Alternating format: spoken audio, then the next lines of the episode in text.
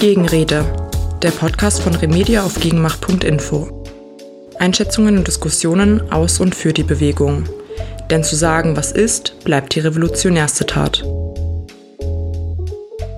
Ich sitze hier mit Miran Müller, mit dem Pressesprecher des 1. Mai-Bündnisses Frankfurt am Main. Hallo Miran, schön, dass du da bist. Ja, schön, dass ich da sein darf. Toll, dass du dir die Zeit genommen hast. Ich denke, so kurz vor dem 1. Mai gibt es bestimmt einiges zu tun. Umso besser natürlich, dass du hier bist und uns nochmal ein bisschen was darüber erzählen kannst, was uns denn dieses Jahr beim 1. Mai überhaupt erwartet. Wie ist denn generell die Stimmung so kurz vor dem 1. Mai? Äh, die Stimmung ist natürlich gut. Wir sind äh, aufgeregt, aber auch natürlich sehr im Stress weil der 1. Mai jetzt natürlich in greifbarer Nähe ist und wir das alles neben Lohnarbeit und Studium natürlich zusätzlich machen. Und es gibt enorm viel zu tun, aber die Mobilisierung läuft erfolgreich und es wurde sehr viel plakatiert, es wurde sehr viel gestickert, Flyer wurden verteilt, ähm, wir waren dazu auch unterwegs, ähm, auf dem Ostermarsch zum Beispiel und machen jeden Montag Verteilaktionen.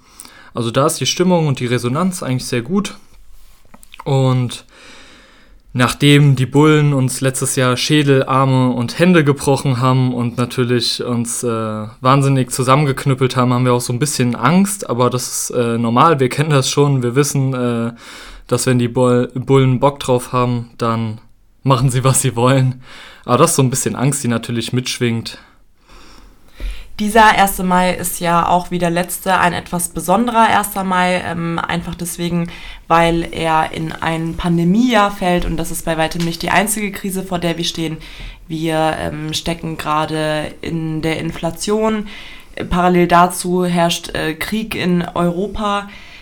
Dementsprechend sind die vielfältigen Krisen ja auch verschärfend für die Situation der ArbeiterInnen. Auf welche Kämpfe legt ihr denn ein besonderes Augenmerk und welche Perspektiven auf den 1. Mai sind denn besonders wichtig für das Bündnis? Die erste wichtige Perspektive ist für uns natürlich äh, eine Antikriegsperspektive, eine Friedensperspektive. Wir haben nämlich gesehen, dass im Verlauf dieses äh, Ukraine-Krieges bzw. des russischen Angriffs auf die Ukraine bei diversen linken, linksliberalen nämlich eine konsequente Friedenshaltung und Antikriegshaltung dermaßen gebröckelt ist, dass wir es als notwendig erachten, diese konsequent wieder herzustellen und uns eben nicht blind auf eine Seite zu schlagen. Denn dieser Krieg ist nämlich auch ein Propagandakrieg. Er wird viel mit Informationen geführt. Wir haben es alle mitbekommen. Ähm, hier bei uns im Westen, in Deutschland, aber auch in den USA wurde alle Medien, alle Dinge verboten, die irgendwie mit Russland zusammenhängen. In Russland ist es umgekehrt. Äh, dort wird alles äh, aus dem Westen verboten. Das heißt, es ist eine enorme Propagandaschlacht und es fällt einfach viel hinten runter. Und um Konflikt und Krieg zu verstehen, muss man natürlich irgendwie alles kennen, man muss alles wissen. Man muss vor allen Dingen die Geschichte dieses Konfliktes kennen und das ist gerade bei dem Ukraine-Krieg äh, ein Punkt, der sehr stark missen lässt. Ähm, wie das alles angefangen hat, was die Vorgeschichte ist, nämlich der letzten 15 Jahre knapp, ähm, haben viele gar nicht irgendwie auf dem Schirm. Und das ist aber ja auch nicht der einzige Krieg, der geführt wird. Ähm, Gerade jetzt vor ein paar Tagen hat die Türkei NATO-Mitglied übrigens, äh, eine Großoffensive auf Südkurdistan, auf Verteidigungsgebiete gestartet. Ähm, das findet überhaupt keine richtige Beachtung und ist auch gar nicht so präsent in den Medien. Da wird sich gar nicht so drauf gestürzt. Gleichzeitig äh, findet auch mit Unterstützung der NATO seit Jahren ein Krieg im Jemen statt. Es fallen ständig, jetzt auch gerade wieder während Ramadan, Bomben auf Palästina, auf Gaza. Der Krieg in Syrien läuft ununterbrochen weiter. Und äh, es gehört natürlich zu unserer Aufgabe, eine konsequente antiimperialistische und Antikriegshaltung einzunehmen. Und der zweite, oder beziehungsweise das, was noch da mitschwingt äh, mit, dieser, mit diesem Krieg, ist, dass der als Rechtfertigung für sehr viel benutzt wird. Nämlich, es wird eben mal schnell 100 Milliarden Euro Sonderpaket für die Bundeswehr geschnürt. Ähm, es wird die Wiedereinführung der Wehrpflicht diskutiert. Unzählige bewaffnete Kampfdrohnen können jetzt endlich angeschafft werden. Diese Pläne gibt es ja schon länger und sind gescheitert. Jetzt mit dem Ukraine-Krieg äh, wird das einfach so durchgewunken. Und auch Tarnkampfflugzeuge, alles ohne Probleme geht gerade durch den Bundestag. Genau unser zweiter Augenmerk ist die Verschärfung, die wir äh, durch Pandemie und äh, Krise erleiden, beziehungsweise die äh, Krise und den Krieg, nämlich einerseits so die Inflation, die mit 7,3 Prozent gerade auf Rekordstand seit äh, 40 Jahren ist, seit der Wiedervereinigung Deutschlands. Damit einhergehen unglaubliche Teuerungen, also die Lebensmittelpreise steigen enorm. Man sieht es an den Gemüseregalen, an der Fleischtheke, alles wird abnormal teuer. Die Sprit- und Gaspreise gehen enorm hoch, was hauptsächlich auf die Gier von Ölkartellen zurückgeht. Und diese ganzen äh, Preissteigerungen und gleichzeitig aber keine wirklich angemessenen steigenden Löhne bedeuten im Endeffekt sinkende Reallöhne. Also die Menschen verdienen einfach weniger. Die Menschen haben wahnsinnige Probleme, sich das alles zu leisten und gehen pleite an den Spritkosten, um zur eigentlichen Arbeit zu kommen. Und viele sind durch die Pandemie eh in prekäre Beschäftigungsverhältnisse abgerutscht. Viele sind auf Kurzarbeit, vielen wurde gekündigt. Das sind auf jeden Fall unsere Schwerpunkte. Und wie wir das angehen, ist mit der 1. Mai-Demonstration natürlich zumindest für uns besonders wichtig, einen Klassenstandpunkt wiederherzustellen und zu sagen, wir sind Arbeiterinnen, wir sind diejenigen, auf die die Kosten der Pandemie und auch die Kosten des Krieges nämlich abgewälzt werden. Wir müssen diese ganzen Kosten tragen. Wir bezahlen sogar unsere eigenen Rettungspakete selber mit unseren Steuern. Und für einen erfolgreichen Kampf müssen wir genau das begreifen und uns so eben verstehen. Und wir müssen verstehen, dass die Produktionsverhältnisse, also wie im Kapitalismus produziert wird, die Wurzel dieser Probleme ist und dass es nämlich nicht nur eine reine Verteilungsfrage ist, wo das Geld liegt. Und genau das sind unsere Aufgaben auf jeden Fall am 1. Mai. Für mich als Frau ist es natürlich auch besonders wichtig, mit einem feministischen Blick auf soziale Bewegungen zu schauen. Welche Notwendigkeiten seht ihr denn, um Politik und Gesellschaft zu einem sicheren, aber auch eben lebenswerten Raum für Frauen zu machen? Als erstes steht da natürlich äh, das Verständnis, dass das Patriarchat, nämlich die Vorherrschaft von Männern über Frauen, existiert und dass dieses Patriarchat auch schon länger als der Kapitalismus existiert, aber von ihm aufgegriffen wurde und verschmolzen ist. Und so wurde nämlich im Kapitalismus dann erstmal zwei Sphären von Arbeit geschaffen und die existieren natürlich auch heute noch. Auf der einen Seite haben wir da die bezahlte Produktionsarbeit, in der Waren hergestellt werden, in der etwas geleistet wird und das wird nämlich enorm aufgewertet. Und auf der anderen Seite haben wir unbezahlte Reproduktionsarbeit und da fällt alles rein, was benötigt wird, um die Arbeitskraft aufrechtzuerhalten, die Hausarbeit mit Wäsche waschen, einkaufen, Küche machen, putzen, Kindererziehung. Und all diese Arbeiten werden nämlich enorm abgewertet. Und Tatsächlich ist das so, dass Frauen zwar heutzutage auch größtenteils Lohnarbeit nachgehen, aber diese Reproduktionsarbeit immer noch zum größten Teil auch unbezahlt nebenher leisten. Äh, der zweite Punkt sind so Care-Berufe, sogenannte Care-Berufe. Da zählt zum Beispiel die Pflege, die Erziehung mit rein. Und gerade während der Pandemie war die äh, Pflege und ähm, die, die Belastung der, des Krankenhauspersonals ja eine, ein großes Thema und es kam auch breit in den Medien. Und auch diese Arbeit wird hauptsächlich von Frauen erledigt und dadurch eben speziell mit einer starken gesellschaftlichen Abwertung versehen. Und die schlechte Bezahlung kommt dann natürlich auch mit. Und das sind jetzt so die Arbeitsverhältnisse, in der Frauen abgewertet werden. Und auf der anderen Seite gibt es natürlich konkrete Gewaltverhältnisse wie Feminizide, also die Morde an Frauen und LGBTIQ aufgrund ihres Geschlechts. In der Pandemie ist die Gewalt in der Partnerschaft stark gestiegen.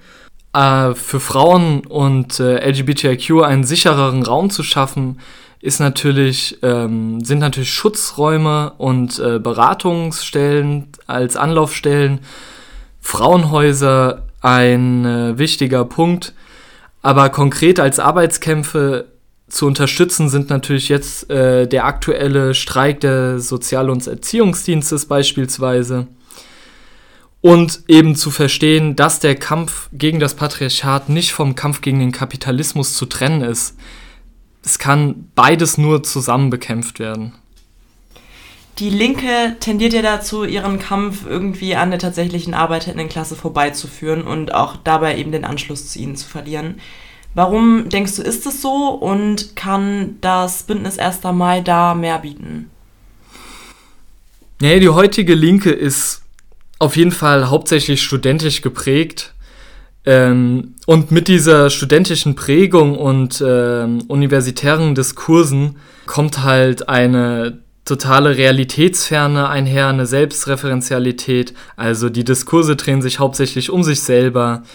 Sie sind völlig oder zum größten Teil ab von der, von der Realität von ArbeiterInnen, weil auch Studentinnen zum größten Teil aus bürgerlichen Verhältnissen kommen und sie die Arbeiterinnenklasse sehr verächtlich betrachten, ihre Probleme und Sorgen irgendwie abwertet und äh, einfach als nicht berechtigt bezeichnet, sie direkt vielleicht sogar als rechts abstempelt. Und das geht alles so einher mit einer stark moralisierenden Wertung. Also wer sich nicht irgendwie politisch korrekt ausdrückt, verhält, der wird direkt gecancelt, mit dem wird gar kein Diskurs geführt. Dazu kommt natürlich, dass in diesem studentischen Diskurs Probleme wie Rassismus oder ein Antifeminismus von den materiellen Bedingungen einfach losgelöst wird. Also man muss natürlich verstehen, woher kommt Rassismus überhaupt? Ja, welche Funktion hat er? Und da kommt man nämlich um den Kapitalismus und um Arbeitsbedingungen, um Produktionsverhältnisse eigentlich nicht drum rum. Und genauso ist es eben mit dem Patriarchat. Inwiefern ist das überhaupt mit dem Kapitalismus verflochten? Wie bedingt das sich gegenseitig? Und im Endeffekt führt das nämlich dazu, dass Leute sich auf der Straße im Berufsverkehr festkleben und einzig den Menschen schaden, die sich eh schon komplett abrackern, die komplett ausgebeutet werden und irgendwie ihr Leben lang malochen, um Essen auf dem Tisch und ein Dach über dem Kopf zu haben.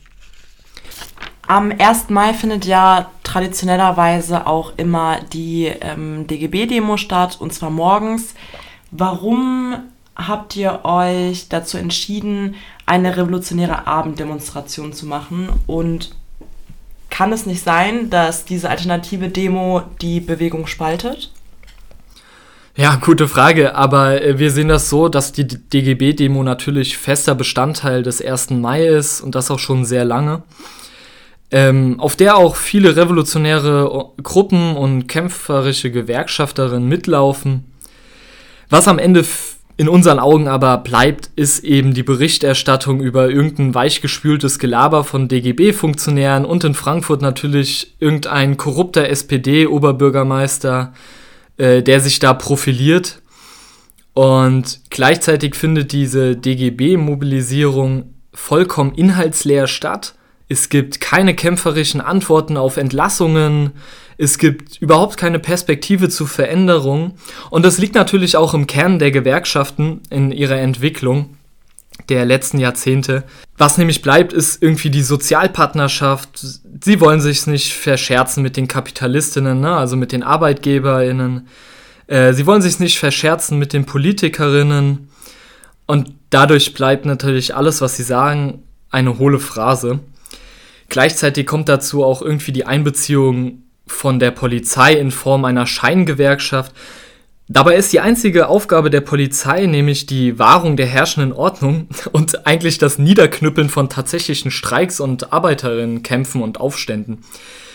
Und natürlich wurden in den letzten Jahren immer wieder antifaschistische Gruppen aus dem DGB geschmissen. Für uns ist es deswegen keine Option, nur diese DGB-Demo mitzugestalten oder da mitzulaufen.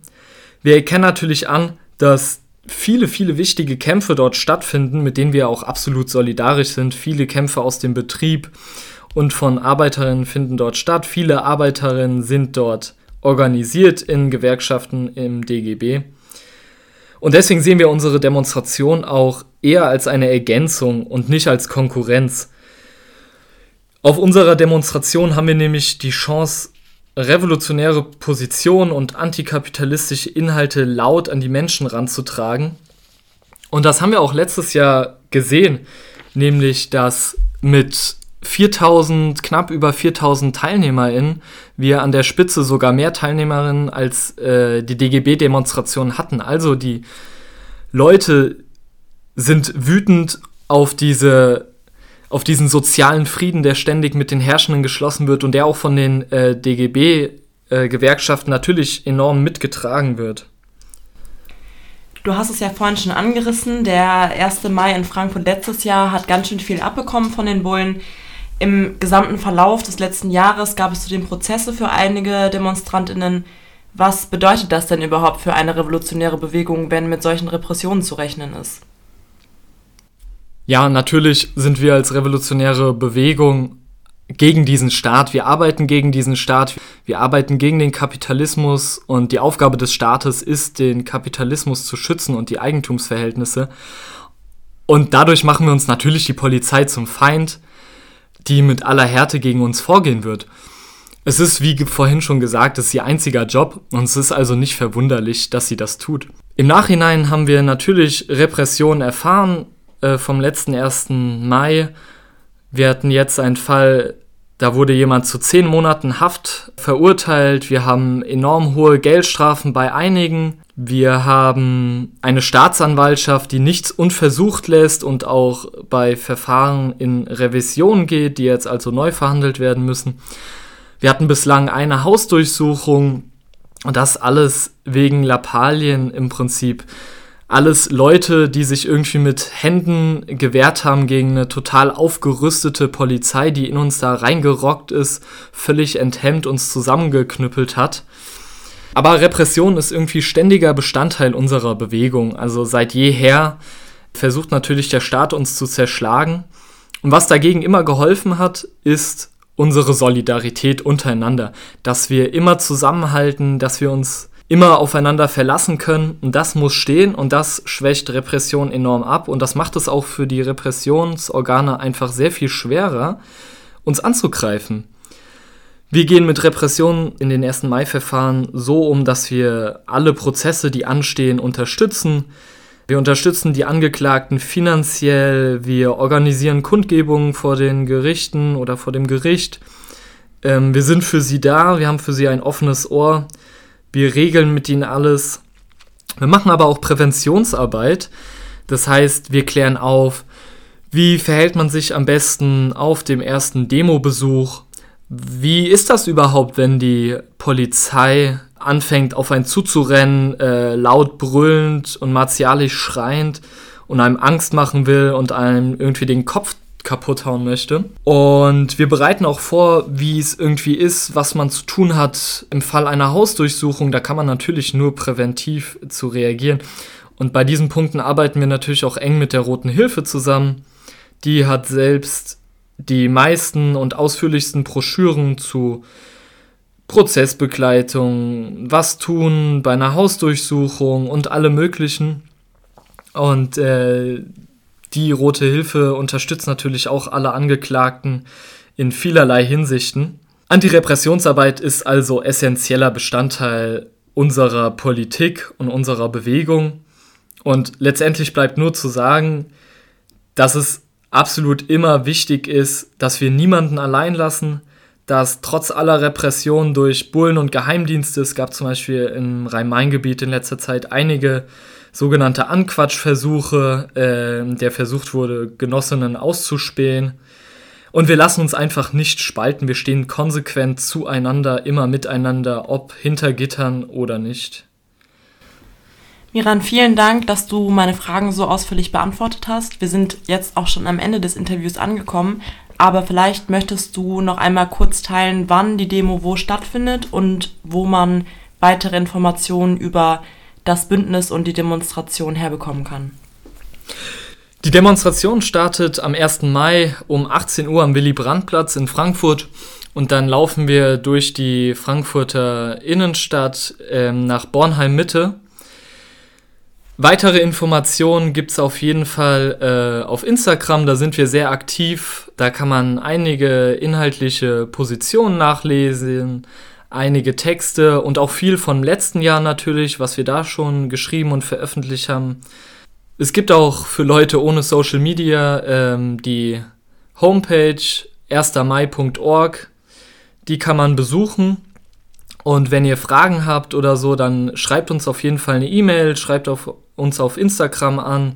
Genau, die E-Mail findet ihr auch auf der Homepage. Dort findet ihr auch Informationen, wie ist eigentlich so die Demo aufgebaut. Es gibt verschiedene Blöcke und je nachdem, wo man sich selber so sieht, was man am liebsten laut auf die Straße tragen möchte, kann man sich da natürlich anschließen. Wir freuen uns auf jeden Fall. Vielen Dank, Miran. Dann sehen wir uns am 1. Mai auf der Straße.